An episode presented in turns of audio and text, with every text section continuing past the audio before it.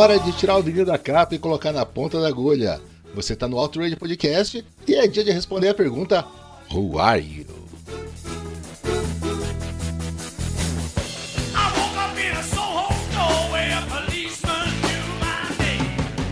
Olá, amigo ouvinte, eu sou o Valese e essa é a série do Outradio, onde vamos apresentar as discografias de artistas que merecem, contando um pouco da história de cada um deles através de seus álbuns.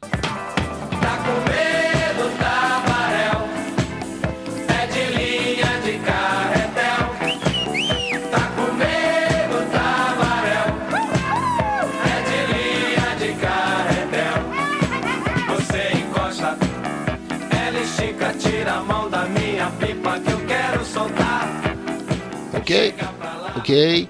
Agora fomos surpreendidos.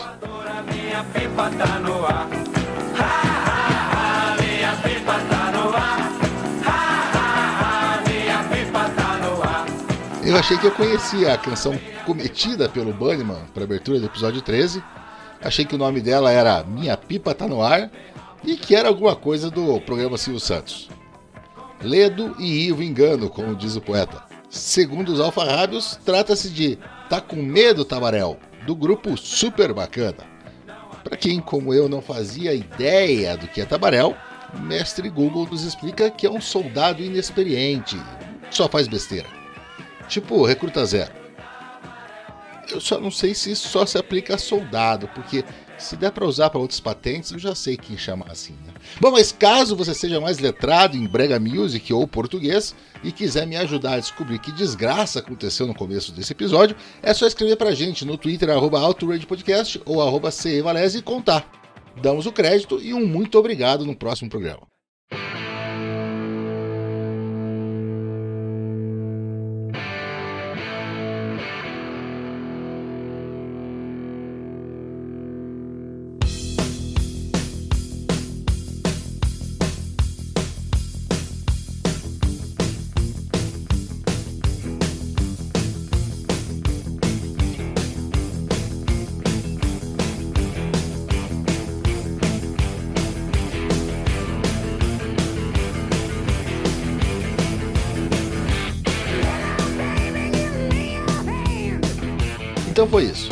Deixamos nossa banda preferida logo após o final de 96 e a turnê do disco Ballbreaker que passou aqui pelo Brasil.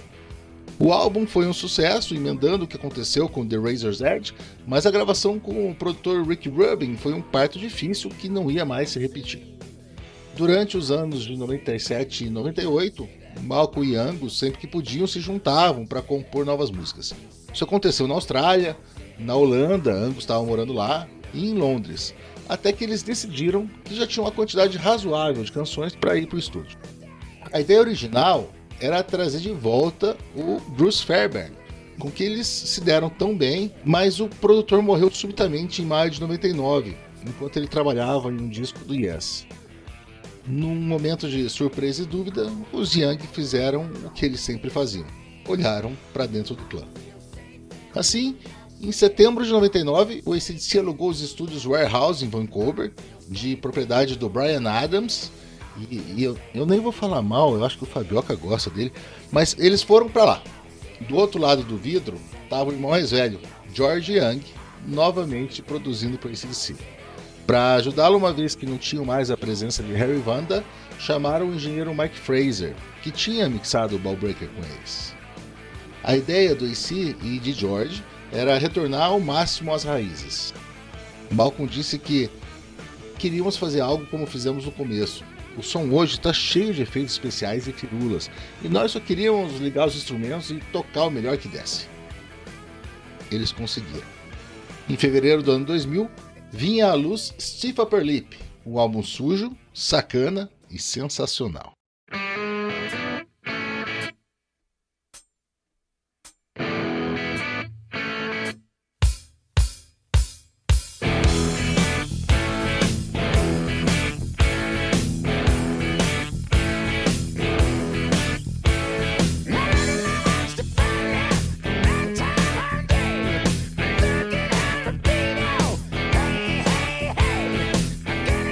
Faixa de abertura é a música título. Stiff Upper Lip, ou endurecer o lábio superior, é uma gíria para manter a compostura, ou seja, esconder os sentimentos, levantar o queixo e tocar em frente. Angus disse que ele teve a ideia para o nome durante um engarrafamento, enquanto ele pensava no quanto os lábios eram importantes para o rock, de Elvis a Mick Jagger, passando inclusive pelo bico dele. É um rockão aberto, com um riff delicioso e com um Brian Johnson à vontade. O Now Listen, que ele diz baixinho em voz grave depois do primeiro refrão, é matador. Depois nós temos Meltdown, o primeiro bluesão de um álbum muito blues. Um riff inicial daqueles que você só devia ouvir num dia de sol, enquanto caminha pela rua com a cabeça erguida e um sorriso bobo na cara, pensando na noite anterior. O baixo do Cliff Williams rodeia e dá o norte para a música que fede a malandragem dos tempos de Buscotti. E dali a gente chega a House of Jazz, que soa mais ou menos como John Lee Hooker fazendo hard rock nos anos 70. Uma bateria que é quase um campo de força e um solo de guitarra de primeiríssima qualidade. Não tem como não gostar, é sério. Hold Me Back é uma espécie de irmã gêmea de Thunderstruck. Menos força e mais diversão. Com refrões cheios de palavras que Brian entrega de uma maneira que me lembra, por algum motivo, Steven Tyler. Passamos para outra música de trabalho, a primeira foi Steve Upper Lee, mas Safe in New York City é um típico rock and roll com as guitarras dos irmãos Young conversando tagarelas, o Phil Rudd judiando nos bumbos e o Brian Johnson entregando tudo que ele tem.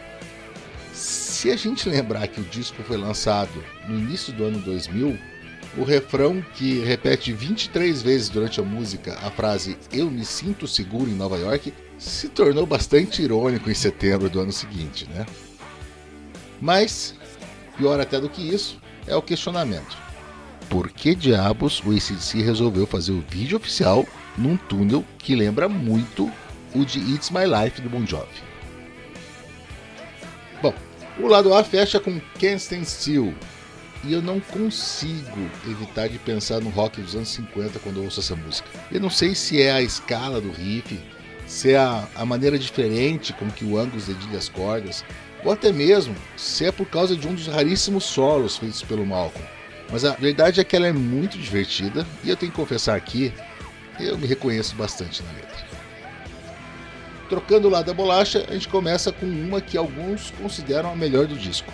Can't Stop Rock and Roll é ACDC puro, em tudo que a gente conhece. Perguntado sobre ela, Angus disse: ah, recentemente eu ouvi o Pete Townshend dizendo que o rock está morto. Bom, ele com certeza não anda frequentando minha casa.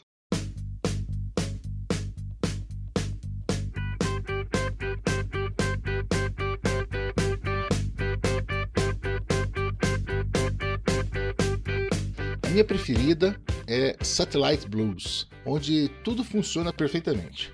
A bateria acompanha de uma maneira linda a guitarra base, o baixo emerge para dominar por alguns segundos nos versos e depois volta, o solo é seco, rápido e eficiente e Brian Johnson canta e deixa espaço de maneira muito inteligente. Damned é outro blues e eu tenho que dizer aqui antes que eu me esqueça, como o Phil Rudd está bom nesse disco para um bom blues, você precisa ter o tempo certo da bateria. Principalmente no, no hi-hat, que alguns chamam aqui de chimbal. E ele resolve isso de uma maneira que parece fácil. Quando vocês puderem, também, deem uma olhada na letra dessa música. Nada me tira da cabeça de que ela fala de casamento. E o blues continua em Come and Get It. Ouça essa o mais alto possível. A parte divertida é o refrão, com o Brian gritando Come and Get It e o Angus atrás repetindo de maneira cavernosa. All Screwed Up tem uma vibe muito, mas muito The Antes de entrar o vocal, você fica em dúvida de quem que é a música. E finalizando, Give It Up, mais um rock festeiro para encerrar o álbum para cima. O disco subiu nas paradas como um foguete. A capa era simples, só uma estátua de bronze do Angus com a sua guitarra e a pose possuída habitual. Aliás, uma estátua semelhante do tamanho Itu foi feita para acompanhá-los durante a turnê. E de turnê, viu? Em um ano, o ACDC fez 130 shows nos Estados Unidos, Europa, Japão e Austrália.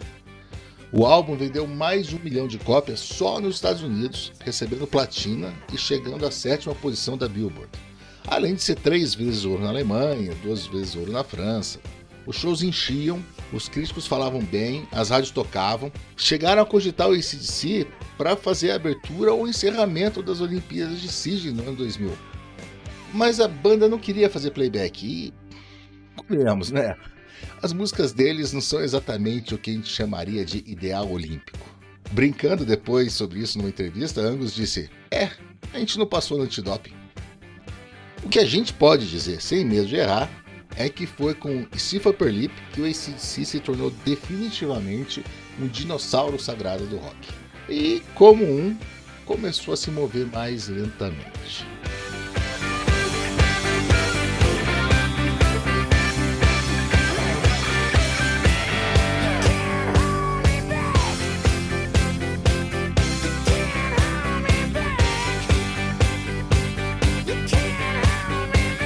Esse é o Outrage Podcast, que está no www.outragepodcast.com.br, no Twitter e no Instagram como arroba Podcast.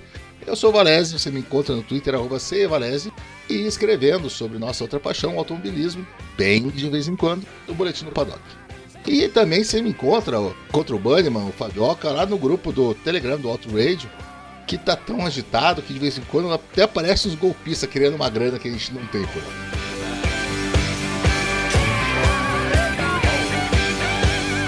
Um grande abraço. Até o próximo episódio. É, eu vou agora lá acordar o Flashbackson, que tá numa ressaca desgraçada, e botar ele para trabalhar. Fiquem aí com vocês com Stand Still, Satellite Blues e, claro, Steve Perlin.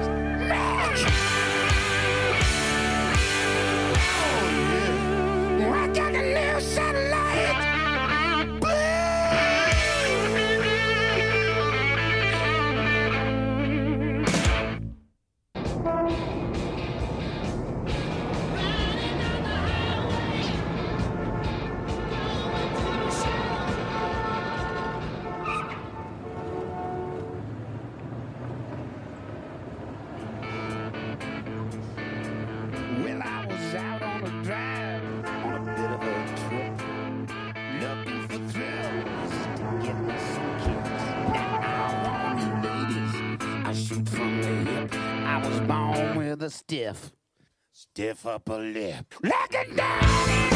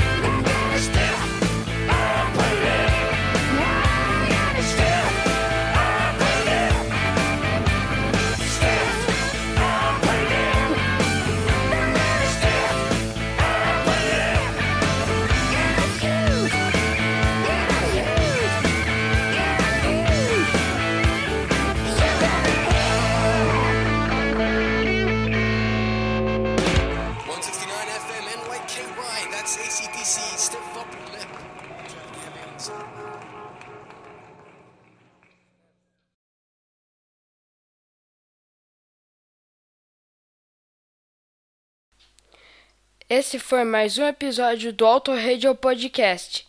Tchau!